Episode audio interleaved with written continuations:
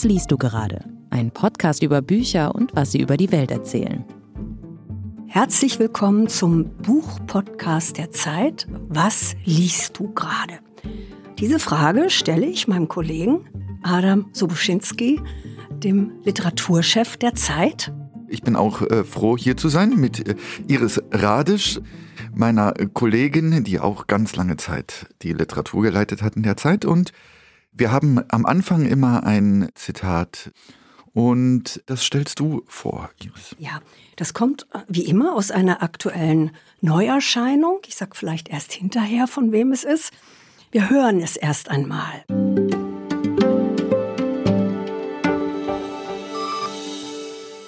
Der erste Satz. Am schmerzhaftesten war, dass sie jedes Wort, das sie sagte, in unerbittlicher Schärfe in ihrem Inneren hörte. Ein Satz, und war er einfach nur so dahingesagt, führte ihr unerbittlich wie ein Blick durch klares Eis ihre Perfektion und ihre Unvollkommenheit, ihre Aufrichtigkeit und ihre Lügen, ihre Schönheit und ihre Hässlichkeit vor Augen. Ja, wir wollen vielleicht immer noch nicht verraten, von wem dieser eigenartige Satz ist, sondern uns erstmal fragen, was sagt uns so ein Satz, Adam, wenn man den ganz kontextlos hört? Was kann man damit anfangen? Welche Assoziationen tun sich da auf? Für mich ist dieser Satz etwas sehr Ungewöhnliches. Es beschreibt ja irgendwie eine Person, die darüber spricht, dass sie Schwierigkeiten hat zu sprechen. In dem Fall, dass es äh, ihr alles wehtut in dem Moment, wo sie sich artikuliert. Nicht? Kenne ich nicht, dieses Gefühl, muss ich ganz ehrlich sagen. ist mir nicht vertraut. Ich leide eher unter Schweigen. Und, äh, du leidest darunter, wenn, wenn jemand schweigt. Wenn jemand schweigt ja. oder wenn ich selbst zu lange schweige, ich muss dann irgendwann irgendetwas sagen. Das fällt mir dann doch ein bisschen zu schwer, außer man ist halt in so einer schwermütigen Phase. Das kann schon mal vorkommen. Mhm. Diese Person, die das sagt, scheint öfters in einer schwierigen Phase zu sein wenn man das Buch dann gelesen hat. Und jetzt komme ich raus damit, von wem dieses Zitat kommt. Das ist die südkoreanische Autorin Han Kang. Dieses Zitat stammt aus ihrem neuen Roman Griechischstunde. Und in der Tat geht es in diesem Roman um eine Frau, die aufgehört hat zu sprechen, die nicht mehr sprechen kann. Das ist ihr ihr Leiden. Sie hat auch ein, sicher ein Trauma, das dahinter steckt und sie reagiert darauf. Und wenn ich jetzt sage, was ich ganz spontan mit diesem Zitat verbinde, dann ist das schon auch ein bisschen höre ich da hinein, vielleicht interpretiere ich es auch viel zu sehr hinein, das weiß ich nicht, dieses Ungenügen an der Sprache, was wir ja auch in der deutschsprachigen Literatur schon ganz häufig behandelt kennen, also von äh, Hugo von Hofmannsthal fängt das an, dass man also einfach diesen Sprachzweifel hat. Die Worte treffen das ja gar nicht, was ich eigentlich sagen will. Und dann kommt eben dieses Schmerzhafte zustande, was sie hier beschreibt. Also das, was man im Inneren fühlt und das, was die Worte, mhm. was man auf der Zunge hat, da, da liegen eben Welten dazwischen und das richtige Wort will sich einfach nicht einstellen. Diese Sprachskepsis oder dieser Zweifel an der Sprache, das ist jetzt nicht, sicherlich nicht ihr kultureller Hintergrund. Aber es ist etwas, was mir sofort einfällt, wenn ich diese ja, diesen Schmerz an der Sprache, wenn ich das höre. Und wenn man dann diesen Roman, den ich sehr, sehr gerne gelesen habe, das ist ja eine hochinteressante Autorin, ich habe die schon schon entdeckt, als sie die Vegetarierin vor einigen ja. Jahren. Ist das besser oder hat. schlechter, das Neue von ihr? Ich finde die Vegetarierin eindrücklicher. Ist eindrücklicher, sagen. ne? Hat, hat, noch mehr Tiefe, mehr Verrücktheiten auch. Ja, ja. Mhm. Wobei auch das kein uninteressantes Buch ist. Aber es hat eine relativ klare Geschichte. Es ist eben diese Frau, die nicht mehr sprechen kann. Und es gibt eine Liebesgeschichte zu einem Griechischlehrer. Genau, ja. es gibt eine mhm. Liebesgeschichte und eigentlich, das ist wirklich sehr schön an dem Buch, sie hat eine Art Therapie für diese mhm. Sprachlosigkeit entdeckt, gefunden und das ist halte ich fest, Altgriechisch lernen. Ja, das kann ich mir gut vorstellen, dass sowas funktioniert, weil ähm, alles, was einem in irgendeiner Weise Struktur gibt oder dass man sich in irgendetwas hineinwühlt, und das kann ja alles Mögliche sein, das kann auch weiß der Teufel was, Yoga oder sonst irgendetwas sein. Hauptsache, man beschäftigt sich oder äh, Kreuzworträtsel lösen oder sonst irgendetwas. Das gibt ja einem immer Struktur. Vielleicht ist es das. Sicherlich hat, spielt das eine große Rolle. Also dieses stetige, jeden Tag in die mhm. Schule, immer diese alten Vokabeln. Aber es ist schon auch ein, wieder auch da, glaube ich, ein bisschen sowas ja, gibt es nicht doch so etwas wie eine richtigere Sprache? Mag sein, dass ich das nur reinlese, aber ich habe das so mhm. verstanden. Ist, hat das Altgriechische nicht eine Kraft, die eben unsere ah, heutigen Sprachen vielleicht mhm. nicht haben? Und da gibt es auch eine tolle Stelle, wo sie dann mit, mit altgriechischen Vokabeln arbeitet, die ich jetzt hier leider nicht aussprechen kann, weil ich nicht auf dem auf einem Alt, also auf einem humanistischen Gymnasium war, aber sie sagt, dass die Worte leiden und erkennen mhm. im Altgriechischen ganz, ganz ähnlich sind. Wahrscheinlich kannst du sie mir jetzt sofort perfekt Ja, ja, bestimmt. bestimmt. In der nächsten, äh, in einer der irgendwann in den nächsten Sitzungen werden wir mal ein altgriechisches Spezial machen in unserem Podcast. Aber das ist doch interessant, ne? Das Leiden und Leiden und Erkennen, da haben wir eben wieder diesen mhm. Schmerz. Mhm. Ja, ja, ich kann das schon nachvollziehen. Äh, ein bisschen, sie hat ja eh, sie neigt ja eh zu etwas extremeren Charakteren. Das war ja auch schon in dem vorherigen Buch in der Vegetarierin so, eine Frau, die ihre Ernährungsgewohnheiten so umstellt, dass sie irgendwann eine Pflanze, ein Baum sein möchte, in radikalster Hinsicht, also so etwas wie eine körperliche Entgrenzung.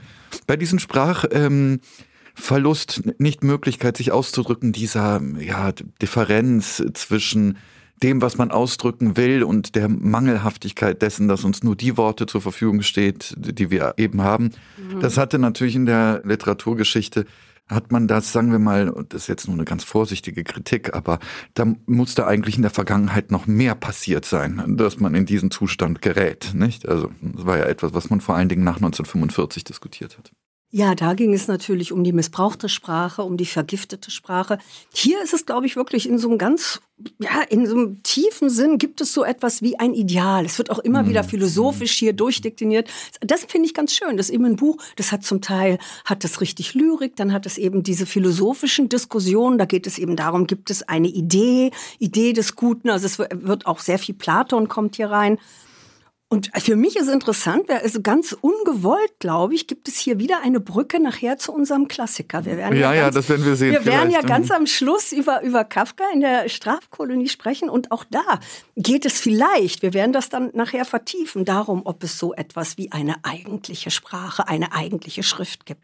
Wir sprechen gleich über den neuen, lange erwarteten neuen Roman von Haruki Murakami, den japanischen Starautor. Die Stadt und ihre ungewisse Mauer aus dem Japanischen übersetzt von Ursula Gräfe. Wir werden außerdem sprechen äh, mit der finnisch-estnischen Schriftstellerin über das Buch von ihr Putins Krieg gegen die Frauen, äh, übersetzt von Angela Plöger und Maximilian Murmann. Und gerade haben wir gesprochen über Han Kang. Das ist im Aufbauverlag erschienen und übersetzt worden von Ki Yang Lee. Kommen wir zu Haruki Murakami. Werbung. Ein Aufeinandertreffen von Aktivismus und Poesie. Das sind die Geschichten von Diane Oliver, einer bisher fehlenden Stimme im Literaturkanon des 20. Jahrhunderts.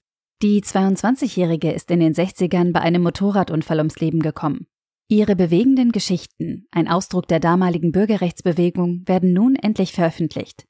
Nachbarn, ein Buch, auf das die Welt 60 Jahre warten musste. Ab sofort erhältlich.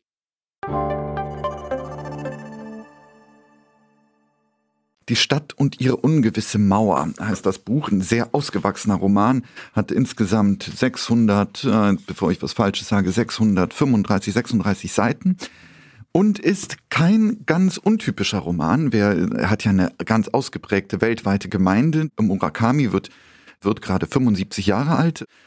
Wovon handelt dieser Roman. Nun, zunächst einmal geht es um eine Liebesgeschichte, eine Teenager-Liebesgeschichte. Ein 17-Jähriger und eine 16-Jährige verlieben sich in einer japanischen Stadt und man könnte sagen, das ist eigentlich eine ganz typische, sehr sensible, ja fast körperlose, könnte man sagen, Liebesgeschichte, hyper, ja aufmerksam. Und dann passiert etwas ganz Seltsames, nämlich dass diese junge Frau einfach verschwindet, zum Kummer natürlich dieses 17-Jährigen. Und die ist nicht mehr da. Und man ahnt schon, wo sie, wo sie hin ist, weil es wird dauernd darüber gesprochen. Die imaginieren sich nämlich beide eine Stadt und diese Stadt und ihre ungewisse Mauer. Und wer Murakami kennt, weiß, dass diese Frau schon längst verschwunden ist in dieser Parallelwelt mhm. dieser Stadt, die dort einfach da ist. Das passt diesem jungen Mann natürlich überhaupt nicht. Er ist voller Schmerz und es ist die ideale, die hundertprozentige Liebe, die ihm verloren gegangen ist und Dementsprechend haben wir es hier mit einem Schmerzensmann, einem typischen Schmerzensmann mhm. zu tun in Murakami's Welt. Was macht er? Naja, der lebt dann halt in Tokio, ist vor allen Dingen einsam, führt so seinen Alltag, so geht so zur Arbeit, arbeitet im Verlagswesen, ist im Wesentlichen auch depressiv wäre vielleicht gar nicht das richtige Wort. Er führt einfach ein melancholisch, halbwegs zufriedenes, bisschen schmerzvolles Leben, was sich dadurch auszeichnet, dass es vollständig ereignisarm ist, über sehr, sehr viele Jahre. Ja. Sehr, sehr viele Jahre. Ich glaube, bis er in seinen 40ern ist, wenn, ich mich, wenn mich nicht alles täuscht. Und dann auf einmal findet er einen Weg in diese seltsame Stadt, gelangt dann in diese Parallelwelt und diese Stadt ist ein sehr seltsamer Ort. Hier finden auf einmal, hier gibt es auf einmal Einhörner in dieser Stadt. Es gibt ein paar Vögelchen, und es gibt, wir werden ja später noch über die Strafkolonie von äh, Kafka sprechen, ganz am Ende gibt es so etwas wie eine, auch einen Torwächter. Äh, man kommt eigentlich gut, relativ gut hinein. Man muss seinen Schatten abgeben und außerdem muss man, muss man sich die Augen so ein bisschen bearbeiten lassen. weil dieser Mann ist dort Traumleser. Aber das ist Quatsch, jetzt die ganze Geschichte sozusagen nachzuerzählen. Wie hast du diesen Roman wahrgenommen und vor allen Dingen diese, diese Stadt, in die dieser Protagonist da gerät? Also die fand ich ja ausnahmsweise mal ganz interessant, mhm. weil die Parallelwelten, die gibt's ja bei Murakami eigentlich fast immer. Das ist ja, im Grunde ist das so ein bisschen, das alles seine Urmotive. Ich bin eine sehr fleißige Murakami-Leserin, habe, glaube ich, so fast alles von, von ihm gelesen, bin auch mhm. durchaus seinem sprachlichen Sog mhm. ziemlich erlegen oder auch, auch hier in dem Buch, also der kriegt mich schon allein durch, mhm. durch diese wahnsinnig schöne, einfache, meditative Sprache, kriegt er mich immer wieder am Wickel. Aber ich kenne natürlich langsam seine ganzen Motive, das, was ihn umtreibt. Und diese Parallelwelt, ja, also bei diesem großen Roman 1Q84 war die sehr viel blöder, finde ich. Da konnte ja. man nämlich, mhm. da konnte man nämlich, wenn man im Stau in Tokio in seinem Toyota saß, konnte man irgendwie, wenn man keine Lust mehr hatte, aussteigen und gerade mal so eine Au die Autobahntreppe hochklettern, dann war man schon in der Parallelwelt mhm. und da waren dann irgendwelche Männchen und das war irgendwie alles so ein bisschen läppischer. Kinderfernsehmäßig ja. fand ich fast. Ja, also fand ich ein bisschen albern, mochte ich nicht so.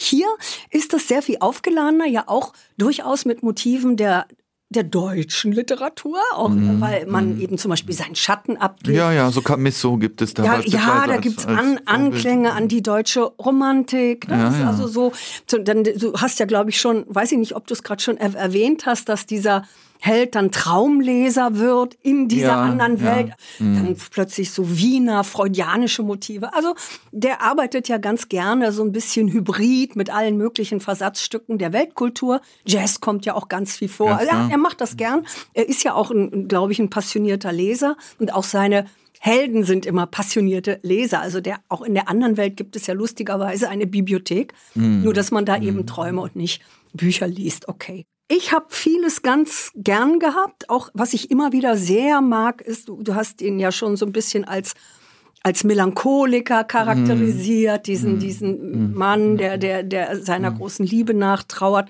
So sind die ja alle, egal ob Mann oder Frau. Bei Murakami sind das immer diese etwas soziophoben Einzelgänger, ob sie nun eine Liebe verloren haben oder nicht, dieses soziophobe und dieses leicht autistische ist eigentlich immer dabei, so wie wunschloses Unglück. Mhm, eigentlich ja, unglücklich, ja, aber ja. auch nicht, eigentlich will man auch gar nicht raus aus diesem Zustand. Man ist, das ist so ein bisschen so ein buddhistisches... Im Kokon der Sicherheit auch genau, ein bisschen, nicht? Man ist absolut, im Kokon der Sicherheit, die kommen eigentlich nicht dazu, ihr Leben zu führen, könnte man äh, Das wollen sie auch gar nicht, würde ich sagen. Wollen sie gar nicht? Ja, da bin ich mir, da bin ich mir nicht so sicher. Das bleibt immer so ein bisschen unklar, mhm. weil dieser Panzer dieser Körperpanzer, den diese Personen auch haben, der hat immer auch etwas Unerfülltes.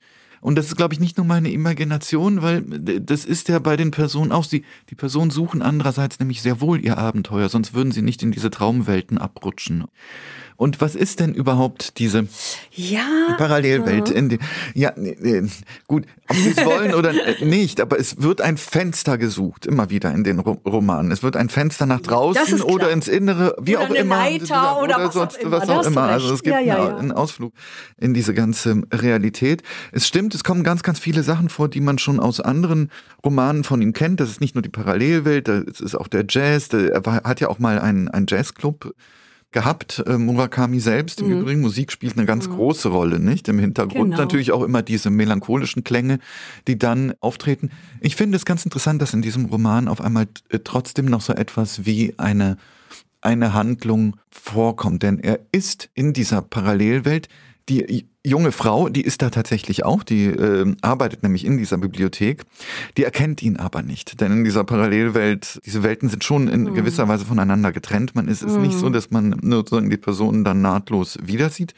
Es ist so, dass dieser, dieser dann schon etwas ältere Mann wieder aus dieser Welt, obwohl das nicht vorgesehen ist, wieder flieht oder zurückkehrt und dann verändert er tatsächlich sein Leben, äh, sein Großstadtleben und zieht in die Präfektur Fukushima mm, und dort in einen sehr kleinen Ort, wo es wo er in einer kleinen Bibliothek anfängt zu arbeiten. Die besteht dann tatsächlich aus, aus Büchern. Er ist dann nicht Traumleser wie in der Parallelwelt, wo es, wo so aus so Eiern irgendwelche Träume herausgestellt werden, sondern da geht es wirklich um Bücher, wird dort Bibliotheksleiter diese Passagen, die mochte ich sehr gerne, weil mhm. da tritt beispielsweise der vorherige Bibliotheksleiter auf und der wird nicht von allen gesehen, aber von ihm, warum er nicht gesehen wird, ist klar, weil der nämlich schon tot ist. Das ist ein Gespenst und das mochte ich ganz gerne. Da gewinnt der Roman so etwas leicht Gruseliges. Und tatsächlich, wir werden ja über Kafka am Ende sprechen, etwas Kafkaeskes auch dadurch, eine, eine Art von Seltsamkeit, die man äh, so nicht so richtig versteht. Die Dinge verschieben sich so. Er hat eine, eine Armbanduhr ohne Zeiger. Die Zeit gibt es nicht. Das ist auch in der Parallelwelt so. Natürlich, da weiß man, ah, da gibt es irgendeine Art von Verbindung zu dieser Parallelwelt, obwohl er in der, in der sogenannten richtigen ist, nämlich die Zeitlosigkeit und man fragt sich natürlich die ganze Zeit, was ist das, diese Parallelwelt? Ist das das Jenseits? Ja, oder ist nee, das, das, das Traum, hm. oder ist das sozusagen ja. eine Traumlandschaft? Oder ist das nichts anderes als Literatur im Sinne von Imagination, also eine, eine Weltinnenflucht oder irgendwie sowas in der Art? Das wird offen gelassen ein bisschen. Also meine These ist, dass das nichts von all dem ist, was du gerade vorschlägst, sondern dass es sowas wie eine Parodie der klassischen Jenseitshoffnung ist. Mhm. Weil das ist ja ganz interessant. Du hast vollkommen recht. Die wollen, einerseits wollen die immer suchen, die in Ausgang aus dieser etwas aufgeräumten, langweiligen mhm. äh, Welt, in der man, mhm. in, in der sie nur funktionieren. Das ist schon wahr. Und diesen Ausgang finden sie auch. Aber das Interessante ist dann, wenn sie drüben sind, wenn sie in der anderen Welt sind. Mhm. Oder auch, wenn sie in der hiesigen Welt plötzlich mit Geistern verkehren, ja. was ja, ja, auch quasi schon ein Zugang zu einem Jenseits im, im Diesseits mhm. ist dass das dann gar nicht so viel hermacht. Mhm. Das ist, das finde ich auch wirklich ziemlich genial mhm. an den Büchern, das zwar mit dieser Hoffnung, die ja in, wahrscheinlich in jedem Menschen nach einem Mehr des Lebens mhm. existiert, mm. das haben wir ja alle mm. in uns und er, und er hat das sicherlich auch in, in sich. Also wir suchen nach einem irgendwas, was mehr als das banale Leben ist. Wenn wir dann etwas finden, ist es jedenfalls in, in diesem Buch so, dass es darin keine Erfüllung gibt. Zum Beispiel dieser Geist, die, also mhm. der ehemalige Bibliotheksdirektor in dieser von dieser kleinen Bibliothek in der japanischen Provinz, der sagt klipp und klar, ich weiß auch nicht mehr. Ja, er weiß ich, auch nicht. Ich, ich, ich, bin hier zwar in dieser Zwischenwelt und er muss dann auch irgendwann weiter, also er, lebt, er schwebt so zwischen den Welten offenbar. Dann bist er vollständig tot. Aber er hat hier nicht mehr Überblick. Also es, es gibt kein, auch da kein tieferes Wissen, keine, keine metaphysischen Erkenntnisse. Ja. Und in der eigentlichen Welt jenseits der Mauer, also da, wo dann mhm. die Träume gelesen werden, das ist ja eigentlich ganz furchtbar da. Da haben eben die Leute, erstens haben sie, müssen sie ihren Schatten abgeben, dann leben sie ganz einfach, sie kriegen kaum was zu essen, sie müssen in zerrissenen Klamotten Sie kommunizieren auch kaum immer geduckt, es, es ist leblos. Und es gibt keine Tiere, es gibt keine Farben. Also doch, es, es gibt eher, die Tiere. Es gibt nur die Vögel, die Tiere sterben, alle ganz schnell. Nicht alle, nicht alle. Das, das, und die Einhörner gibt es, also als diese ja. Märchenwesen. Mhm. Aber es ist sehr leblos und, und grau. Was ich damit sagen will, es ist eben nicht so, dass hier der Himmel offen ist, so wie in alten Menschheitstagen und irgendwie leuchtet alles mm. und die mm. Sterne. Mm. Nein, dieses Jenseits bietet eigentlich gar nicht so viel. Mm. So das im Grunde, und das finde ich dann schon toll, wie er das macht, dass es im Grunde immer nur um die um die Hoffnung auf eine Transzendenz Mhm. und auf eine Übertretung geht. Aber sie wird dann nicht, erf- es gibt die Erfüllung nicht. Und da sind wir vielleicht sogar gleich Mhm. wieder bei Kafka. Es gibt die Hoffnung, aber nicht die Erfüllung. Und- vielleicht noch die Anekdote. Ich hatte ja mal, habe ich mich jahrelang hatte ich, wollte ich unbedingt immer mit Murakami sprechen und der lebt ja so furchtbar weit weg und es ging nie. Aber er kam mal nach Dänemark, weil er da den ja. Andersen-Preis bekommen hat und da bin ich hingefahren und durfte ihn mal eine Stunde lang sprechen. Übrigens in einem mindestens so bescheidenen Englisch wie mein eigenes, ganz interessant. Als ich ihn dann fragte nach diesen Jenseitshoffnungen, ob er die denn hat und ob dann diese Suche nach der Transzendenz, wie ernst er das denn meint, da sagt er, ja, ich bin eigentlich auf eine natürliche Weise religiös. Und ich bin nur Zeuge von dem, was in dieser anderen Welt passiert. Es gibt tief im Inneren, sagt er dann, Gefühle, die Menschen aller Religionen teilen. Und da sehe ich irgendwie, dass es ihm eigentlich nur darum geht, dass das etwas, auch ganz romantisch etwas ist, was der Mensch im Inneren trägt. Und dass es nicht, dass er nicht wirklich eine jenseitige klar, Welt, klar. sondern eine Welt der tiefen Gefühle. Das stimmt schon. So das stimmt schon. Wobei natürlich Bücher manchmal Dinge entfalten, die jenseits der, der Absicht des Autors stehen. Die transportieren sehr, sehr viel.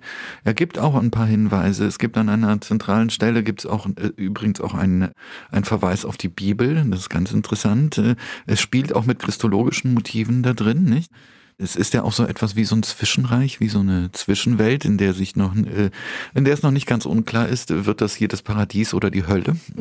Deswegen ist äh, sozusagen das Gespenst ein interessantes Scharnier. Es ist noch da, noch ist es irgendwie sichtbar. Man kann mit ihm kommunizieren, so etwas wie eine unerlöste Figur, könnte man auch sagen. Ja. Und dann verschwindet sie komplett. Irgendwann löst sie sich vollständig auf. Und das ist dieses Zwischenreich, in das man gelangt. Und es hat äh, Motive durchaus von, auch von so märchenhaftem ja, nee, märchenhaften Glück gibt es nicht in diesem Zwischenreich, aber es ist sowas wie die Vorhölle, könnte man sagen. Ja, es ist eben sehr schillernd. Hm. Das stimmt schon. Das, sagte ich ja auch. Es ist eigentlich auch düster und dieses Ja. Jenseits ist irgendwie auch sehr unangenehm. Man möchte da eigentlich nicht so unbedingt sein. Hm. Nein, nein, würde ich auch eher meiden. Ja. würde, möchte man eigentlich eher, eher meiden. Eher in diesem Zwischenreich mit dem Bibliothekar. Da finde ich, gibt es sehr anheimelnde durchaus auch märchenhafte Motive, also in dieser kleinen Provinzbibliothek, da treffen, trifft er sich nämlich mit dem Geist dieses alten Bibliotheksdirektors meistens in einer Art tiefen Keller, wo der dann immer schon freundlich den Ofen angezündet Ja, hat, ja. wo der, wo wunderbarer Tee serviert wird. Das habe ich wirklich so, so gelesen, wie als wäre das eine Großmetapher eben doch für das tiefste Innere, für so eine Art, ja, seelische Gebärmutter, wo alles aufgehoben ist. Diese, ja, Märchen, vielleicht ist dieses Stichwort Märchen für Erwachsene gar nicht, Das hat er selbst mal geprägt, diesen gar nicht, Begriff. Ja, ja. gar nicht so schlecht. Ja. Gut, dann kommen wir jetzt zu Sophie Oksanen, würde ich sagen. Putins Krieg gegen die Frauen.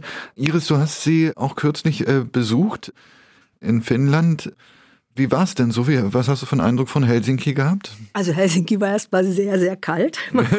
ja. Ich wollte ja wahnsinnig gerne mit ihr auch, auch einen Spaziergang durch ihre Stadt Ja. machen. Das war jedenfalls, als ich da war, überhaupt nicht möglich, weil das einfach bitterkalt war und alles voll Eis Voll und Schnee. ja. Alles war zugefroren und wirklich Schneeberge, weil der, weil seit Wochen da Frost herrscht, zusammengeschobene Schneeberge fast von Einfamilienhausgröße, weil das da eben liegen Ach, bleibt und liegen So. bleibt und liegen bleibt, ja. Und Ja. Das, also es war schon sehr beeindruckend, aber eben für lange Spaziergänge nicht möglich.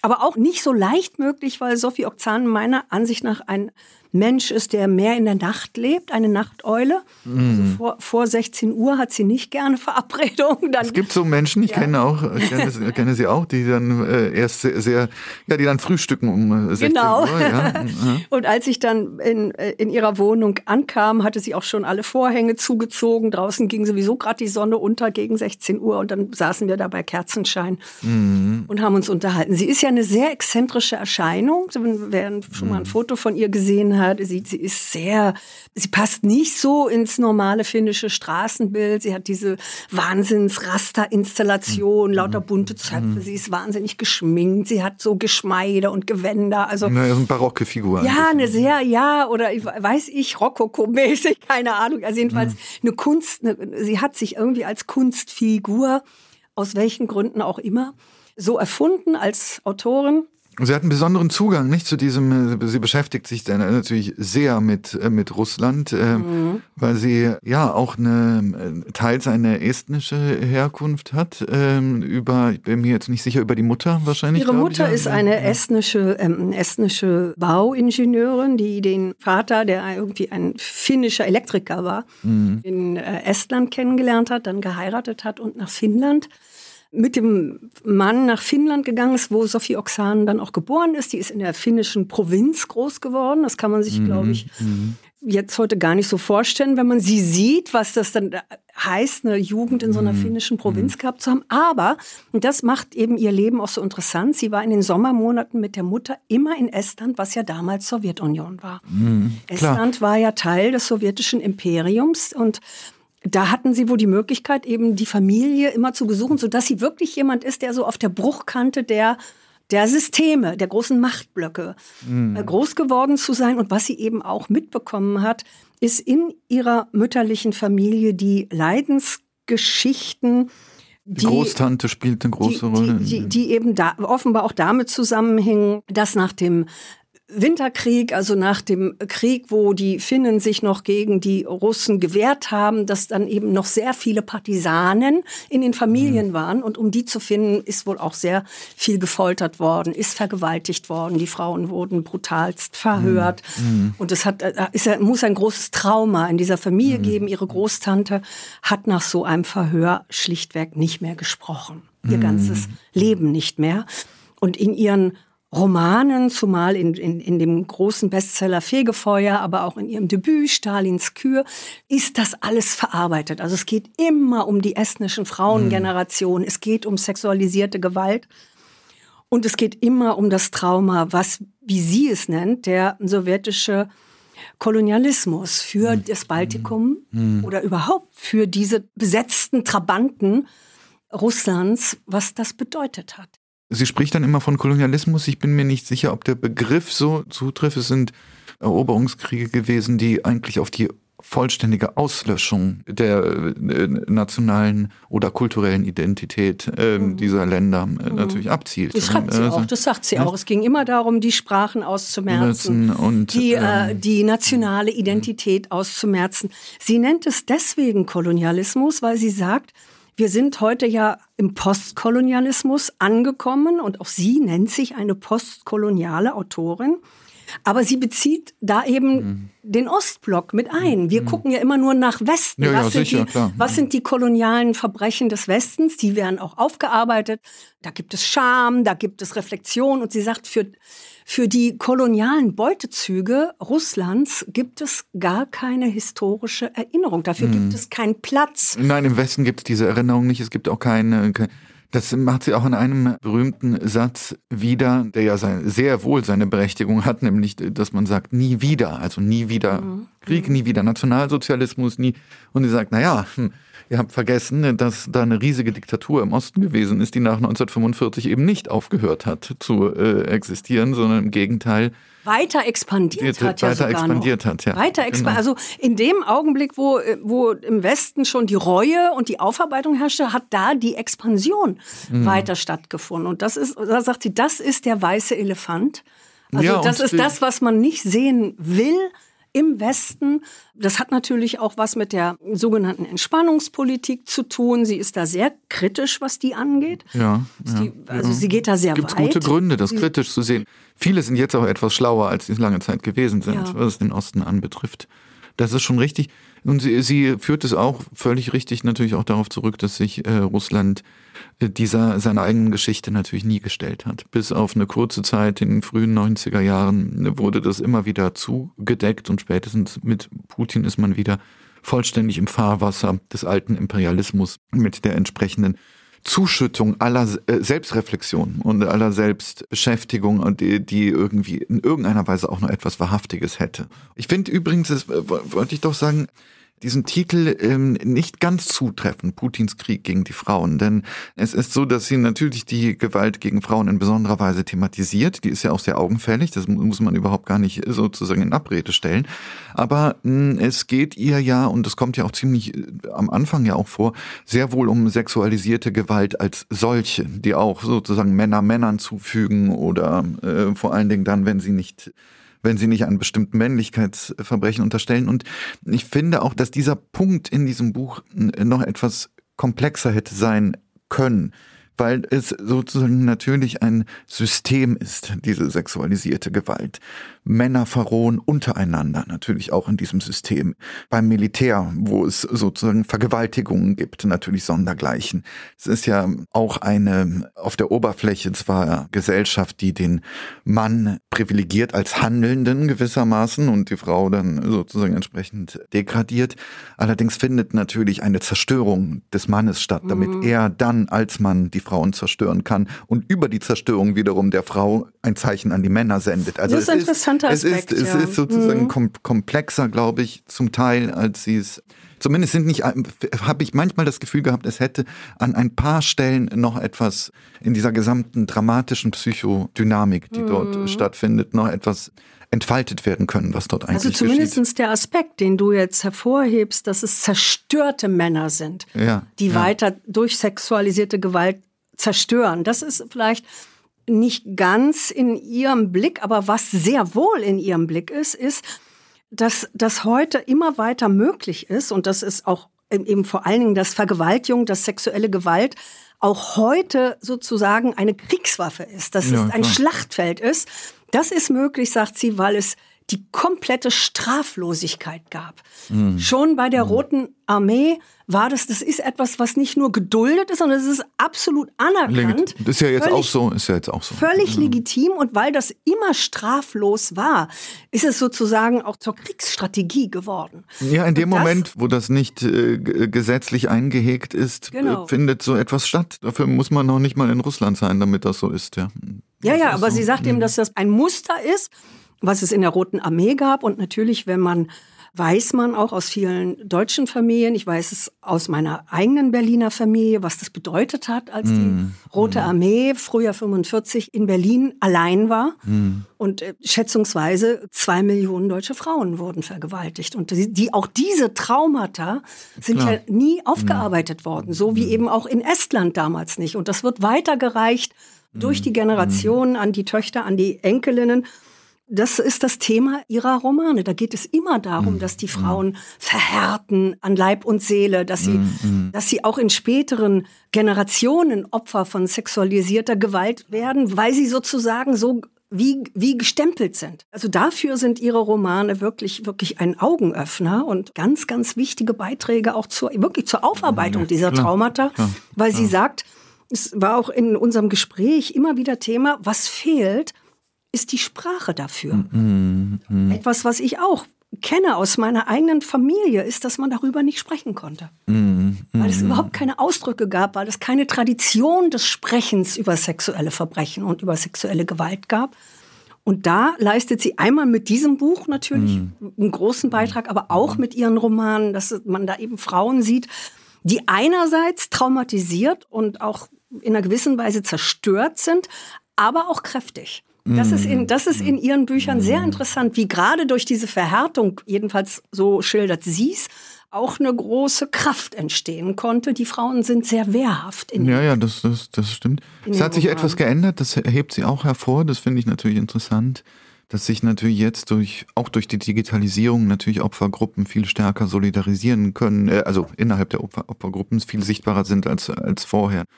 Das hat sich zumindest als Vorteil herausgestellt, aber das ändert natürlich nichts an der, an der, an der Brutalität. Ja, wichtiges Buch, ne? Sehr, sehr wichtiges Buch. Ich glaube wirklich, dass sie da, also dass sie da einen Punkt hat, der so bisher noch von niemand gemacht wurde. Ja, also das, ja, ja. Da, das wird immer wieder erwähnt, nicht? Ja, aber, eben, man mal fokussiert. Ja, ne? aber sie sagt, und das, das ist es eben, das ist das am meisten unterschätzte Kriegsverbrechen. Also man spricht heute immer noch nicht, nicht genug davon.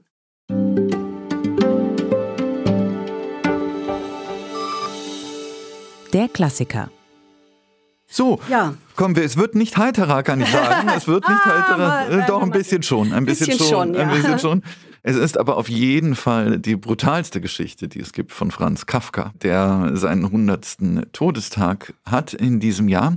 Wir möchten äh, sprechen über ein ganz faszinierendes, ich glaube, so weit können wir schon gehen, ganz faszinierende Erzählung in der Strafkolonie, 1914 geschrieben, erst 1919 veröffentlicht. Gibt auch einen Grund dafür, warum das so lange gedauert hat. Auf jeden Fall noch zu dem Zeitpunkt, als Kafka lebte. Es ist ja, wie wir wissen, vieles erst posthum erschienen von ihm. Ja, was ist das für eine Geschichte, die wir da haben? Eine sehr kühle, kalte Geschichte, messerscharf aufgeschrieben, könnte man sagen. Ein Forschungsreisender gerät oder kommt auf eine entfernte Insel, die auf der äh, irgendeine Art von Kolonie herrscht. Ihm wird dort von einem Offizier eine besondere Tötungsmaschine, Foltermaschine, Hinrichtungsmaschine vorgestellt. Namens der Apparat. Der Apparat, ja, sehr praktisch. Muss, kann man sich leicht merken. Und diese Maschine ist äh, etwas eigenartig, weil sie ist eine Schreibmaschine gleichzeitig. Der Verurteilte wird dort äh, erst einmal hingelegt und über ihm wird das Urteil ihm in den Leib hineingeritzt, geschrieben, gestoßen, gestochen. Das geht dann über Stunden, er verliert dann auch Blut, die Maschine ist natürlich so geschickt, es wird dann auch sofort beseitigt. Und es ist so, dass dann er derjenige, der verurteilt worden ist, ab einem bestimmten Zeitpunkt so eine Art Erleuchtung hat, weil er kann dann sein Urteil, das er im Rücken hat, auf einmal im Leib hat, auf einmal lesen und ja, ist dann auf einmal ist völlig grotesk, sogar was Schönes. Schließlich stirbt er auch und diese Maschine, die da so vorgestellt wird, ich mh, ist ja doch ein sehr interessantes Szenario, weil dieser Handelsreisende, man weiß nicht so ganz genau die ganze Zeit, befürwortet er dieses maschinelle Töten, dieses maschinelle Hinrichten eigentlich oder nicht? Gute Frage. Also er ist auf alle Fälle ein der letzte Apologet dieser Maschine. Der Offizier, der sie vor, der sie Genau, vorstellt. es gibt eigentlich ja, genau, es gibt eigentlich keinen, sonst keine Anhänger dieser Maschine mehr. Diese Maschine ist erfunden worden von einem ehemaligen Herrscher dieser Strafkolonie, der bereits verstorben ist. Der neue, Kommandanten, der, genau. der neue Kommandant hat wohl Zweifel und, und da, letztlich wird auch das Urteil dieses Reisenden eine, eine Rolle spielen, wenn es um die Zukunft dieses Apparats geht. Soll es ihn also in der Strafkolonie, soll das weiter eingesetzt werden? Es hat ja auch die sehr skurrile Bewandtnis, dass der Verurteilte sein Urteil, das sagtest du ja gar nicht kennt, sondern ist eben erst im Lauf dieser, Bestrafung, dieser ja. Tötung, dieser langsamen zwölfstündigen Tötung am Leib erfährt. Es wird ihm vorher nicht mal mitgeteilt, dass er verurteilt ist. Und der einzige Richter, der entscheidet, ob jemand verurteilt wird oder nicht, ist dieser Offizier. Es gibt also gar keinen Prozess, es gibt keine Anhörung, es gibt keine Verteidigung. Also all diese Instrumente der modernen Welt gibt es hier nicht. Es gibt eigentlich nur das Urteil. Und der Grundsatz, nach dem dieser Offizier verfährt, ist, die Schuld ist immer zweifellos. Ja, ja, Also der ja, Mensch- der Mensch ja, ist ja. schuldig. Ja, ja, ja, klar. Eigentlich biblisch, man kommt sündig auf die Welt. Im Grunde sind alle schuldig, alle können verurteilt werden. Alle gehören eigentlich unter diesen Apparat. Mhm. Und nun muss ich sagen, ich habe das jetzt mit großer Freude nochmal gelesen, weil als ich das irgendwie vor endlos vielen Jahren zum ersten Mal las, diese Erzählung, da hatte ich so ein bisschen diese stereotype Deutung im Kopf. Ach na ja, hier äh, ist Kafka einfach visionär, der zeigt, wie der Mensch unter die Räder der Apparate kommt und Mhm. man, hier sieht man eben, wie die Maschinenwelt den Menschen zerstört. Na, das Diese- stimmt ja auch alles. das Das ist auch alles ein bisschen richtig, die seelenlose Maschinenwelt. Also diese Maschine arbeitet ja, wenn sie einmal eingestellt ist, arbeitet die durch, Ja, ja. bis der Mensch in die Grube gekippt wird. Und so. Also es hat auch hat durchaus auch irgendwie was Slapstick-artiges. Klar, ja. klar. Aber jetzt habe ich bei der neuen Lektüre doch eben gesehen, wie viel Metaphysik Hm. also glaube ich jedenfalls. Ich würde sogar so weit gehen zu sagen, wie viel Judaismus in dieser Erzählung steckt, weil Hm. Gut, das ist bei ihm immer. äh, ja, aber das ist hier wirklich sehr stark, weil es geht ja wirklich darum, eine Schrift im tiefsten. Also man kann sie mit den Augen, mit dem Verstand überhaupt nicht be begreifen. Man kann sie eigentlich erst, und das ist das Wahnsinnige hier, im Moment des Todes mhm. erfahren, gar nicht begreifen. Es ist, fällt mit der, also er, Erleuchtung, Erkenntnis der Schrift und Tod fällt hier zusammen. Das ist natürlich eine wahnsinnsmetaphysische Kombi. Ja, klar, also, klar. Und dass es die Schrift ist, das ist, hat natürlich fast was Kabbala-artiges. Also dass in der Schrift das Geheimnis verborgen ist, nur wir können es, wenn wir sie normal lesen, gar nicht finden. Es hm. braucht sozusagen eine, ja, fast eine tödliche Lektüre. Also, was heißt fast? Fast schrei. Es braucht die, eine mit dem Tod verbundene Lektüre, um in das Geheimnis der Schrift einzudringen. Ja, ja. Wow. Das, das, wow. Ja. Äh, das stimmt, das stimmt schon, das stimmt schon. Aber diese Gedankenwelt wird natürlich in dieser äh, Erzählung äh, parodiert, ne, vollständig. Denn es ist ja so, dass wir hier einer Hinrichtung beiwohnen und der Offizier möchte vom Handlungsreisenden Zuspruch zu seinem Folter- und Tötungsinstrument, zu seiner Tötungsmaschine, die ihm verweigert wird. Der Handlungsreisende sagt, nein, er wird das nicht befürworten. Er wird beim neuen Kommandanten sich nicht dafür einsetzen, dass diese Hinrichtungsmaschine weiter betrieben werden soll. Und daraufhin, irgendeinem seltsamen soldatischen Ethos folgend, wird der Gefolterte befreit vom Offizier und er legt sich selbst unter diese Maschine und wird dann nicht über Stunden, sondern innerhalb kürzester Zeit von dieser Maschine, die seltsamerweise zum Leben sich selbst erweckt hat, äh, sozusagen und niedergemetzelt. Sich, niederge selbst, sich selbst zerstört, sich selbst, sich selbst auch darf, noch zerstört, ja. ja, aber ihn vor allen Dingen zerfetzt regelrecht ja. und äh, in einer kürzester Zeit. Und da ist nichts von Erleuchtung und Erlösung durch Schrift oder sonst irgendetwas. Das heißt, es wird auch verleugnet. Es ist interessant, dass man schon auch gesehen hat in äh, Kafkas Zeit, dass diese Geschichte trotzdem auch so etwas wie ein Gegenwartskommentar gewesen ist. Sein Verleger wollte diese Erzählung nämlich nicht so schnell veröffentlichen, nicht während des Krieges. Nicht während des Ersten Weltkrieges, weil das irgendwie wie so eine Antikriegsgeschichte dann ähm, äh, sozusagen, äh, wo man hätte mit Probleme bekommen können in dieser Zeit äh, gewesen ist. Das heißt, deswegen wurde sie erst 1919 veröffentlicht. Das heißt, äh, Kafka hatte ja ein ungeklärtes Verhältnis zum Krieg. Er wollte sich einerseits melden, äh, war dann ein bisschen zu schwächlich. Andererseits fand er, hatte der auch was gegen diesen Hurra-Patriotismus. Also ist ein bisschen eine unklare Stellung, aber das wurde zeitgenössisch als Antikriegsgeschichte äh, durchaus begriffen. Was ich interessant fand, ist noch etwas anderes und das ist, finde ich, wenn man sich so ein bisschen eingelesen hat, früher auch zu wenig gemerkt worden, dass es auch wirklich eine Geschichte ist über den Kolonialismus. Und interessanterweise eine, der auch so etwas wie eine, ja, Fortschritt fast schon eingeschrieben ist. Diese totale Brutalität ist ja irgendwie nicht mehr en vogue in dieser Zeit, als der Handlungsreisende kommt. Das ist ja etwas, was man nicht mehr macht. Mhm. Dieses gesetzeslose Abschlachten. Mhm. Der neue Kommandant findet das ja irgendwie offenbar ja, ja. nicht mehr so richtig gut und sowas, und es gilt als nicht mehr zeitgemäß, ja, was da passiert. Es muss genau. sozusagen so ist natürlich trotzdem noch eine Kolonie, also äh, schrecklich genug, ja, kein Zweifel. Aber könnte man das, diese Geschichte nicht auch als eine Geschichte des humanistischen Fortschritts sogar lesen? Ja, ja, es ist natürlich alles drin, aber ich glaube, dass es nicht aufgeht.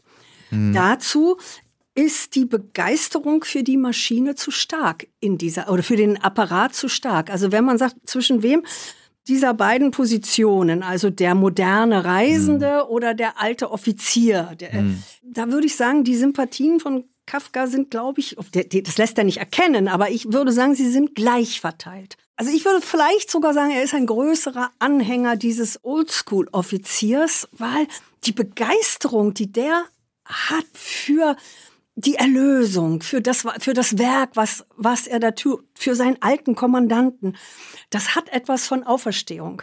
Mhm. Und das wird nicht dadurch vollkommen lächerlich gemacht, dass die Maschine sich, dass die nachher in mhm. Einzelteile zerfällt mhm. und alle, alle, irgendwie alle Räder da rumkullern und der dann ganz eh elendig und eben nicht erlöst unter der Maschine mhm. stirbt.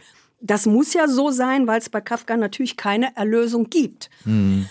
Aber es ist eine Hoffnung und die Hoffnung ist letztlich nur verbunden mit dem Apparat und mit diesem alten Offizier.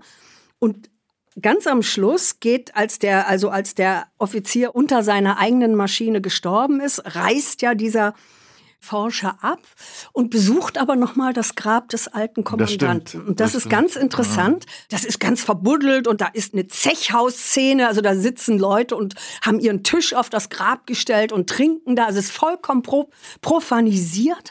Aber er rückt das alles zur Seite und sieht den Grabstein und der Grabstein ist eine Prophezeiung. Und zwar eine Prophezeiung, dass nach einer Anzahl von Jahren dieser Kommandant, und dann gibt es wirklich das Wort auferstehen Steht, ja, wird, ja. auferstehen wird und seine Anhänger zur Wiedereroberung der Kolonie führen wird. Und dann steht da, glaubet und wartet. Und das ist natürlich ja, wirklich klar. Klar, klar. wieder das äh, jüdische Motiv. Es wird auf den Propheten gewartet, der nie kommt. Das ist ja das, was ich am Judentum ja auch so irre finde, dass da Versprechen gemacht werden, von denen schon klar ist, dass sie sich nie erfüllen werden. Das ist ja eigentlich dieser paradoxe Grundwiderspruch des jüdischen Monotheismus, dass all diese Prophezeiungen ja höchstwahrscheinlich nie eintreten, die da gemacht werden. Höchstwahrscheinlich. Höchstwahrscheinlich. Mhm. Das ist, also, dass man immer nur in der Erwartung lebt. Oder dass eigentlich die Hoffnung ist, dass man hoffnungslos ist und darin aber Hoffnung schöpft. Also in diesen paradoxen Strukturen ist Kafka ja zutiefst, die sind ja bei Kafka zutiefst verankert. Und deswegen glaube ich ehrlich gesagt nicht, dass das nur eine Allegorie auf den aktuellen Kolonialismus ist. Dazu ist das viel zu Nein, das also ist ja völlig klar. Viel zu sehr das durchsetzt völlig, mit diesen religiösen völlig, Motiven. Das ist, das ist völlig klar.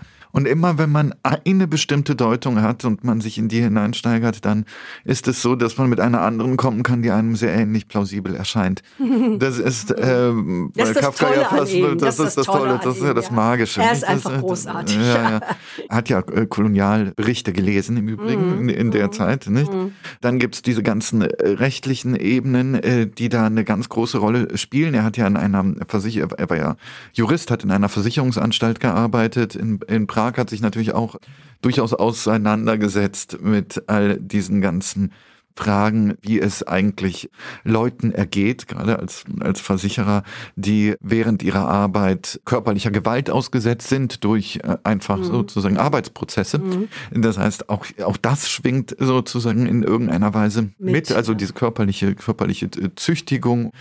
Ich will damit einfach nur andeuten, dass ich diesen Teil, den du erwähnst, diesen religiösen Teil auch immer mitlese. Mhm. In, aber, aber das, das, geht nie alles darin auf. Das geht nie ganz das, auf. Das nein, deswegen so haben ihm, alle die, also wie zum Beispiel sein Freund und, und Nachlassverwalter Max Brot, der ihn eben nur als einen judaischen Schriftsteller, der nach Erlösung gesucht hat, lesen möchte.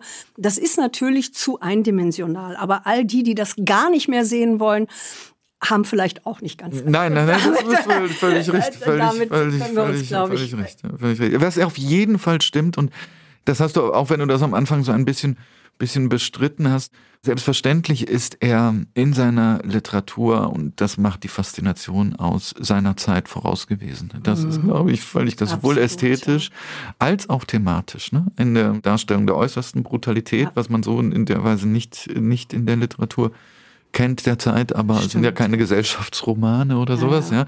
Aber auch in der Vorwegnahme der unsichtbaren Gewalt, äh, ja. die wir sozusagen als tagtäglich hätte, als erfahren. Hätte, als hätte er das alles schon vorausgespürt. Vorausgesehen. Und das ist das unglaublich Faszinierende. und das Tolle ist, dass man es liest und diese ganzen Literatur, ich habe mich letztens nochmal sehr mit Kafka beschäftigt, das ist eine Literatur, die überhaupt nicht gealtert ist. Man mhm. kann die sofort lesen wie einen zeitgenössischen Text. Ne? Und man kann sie, das ist auch so faszinierend, überall auf der Welt verstehen. Ja, ja. Ja, ja das ist das Universelle bei manchen ja, Geschichten. So ist das. Ist das. Toll. Ja, danke. Also, Kafka lesen, ja. In zwei Wochen übernehmen dann wieder, bevor wir wieder dran sind, in vier Wochen, in zwei Wochen übernehmen Maya Beckers und Alexander Kammann. Ne, und die werden die interessantesten und tollsten Sachbücher vorstellen in unserem Podcast. Machen Sie es gut.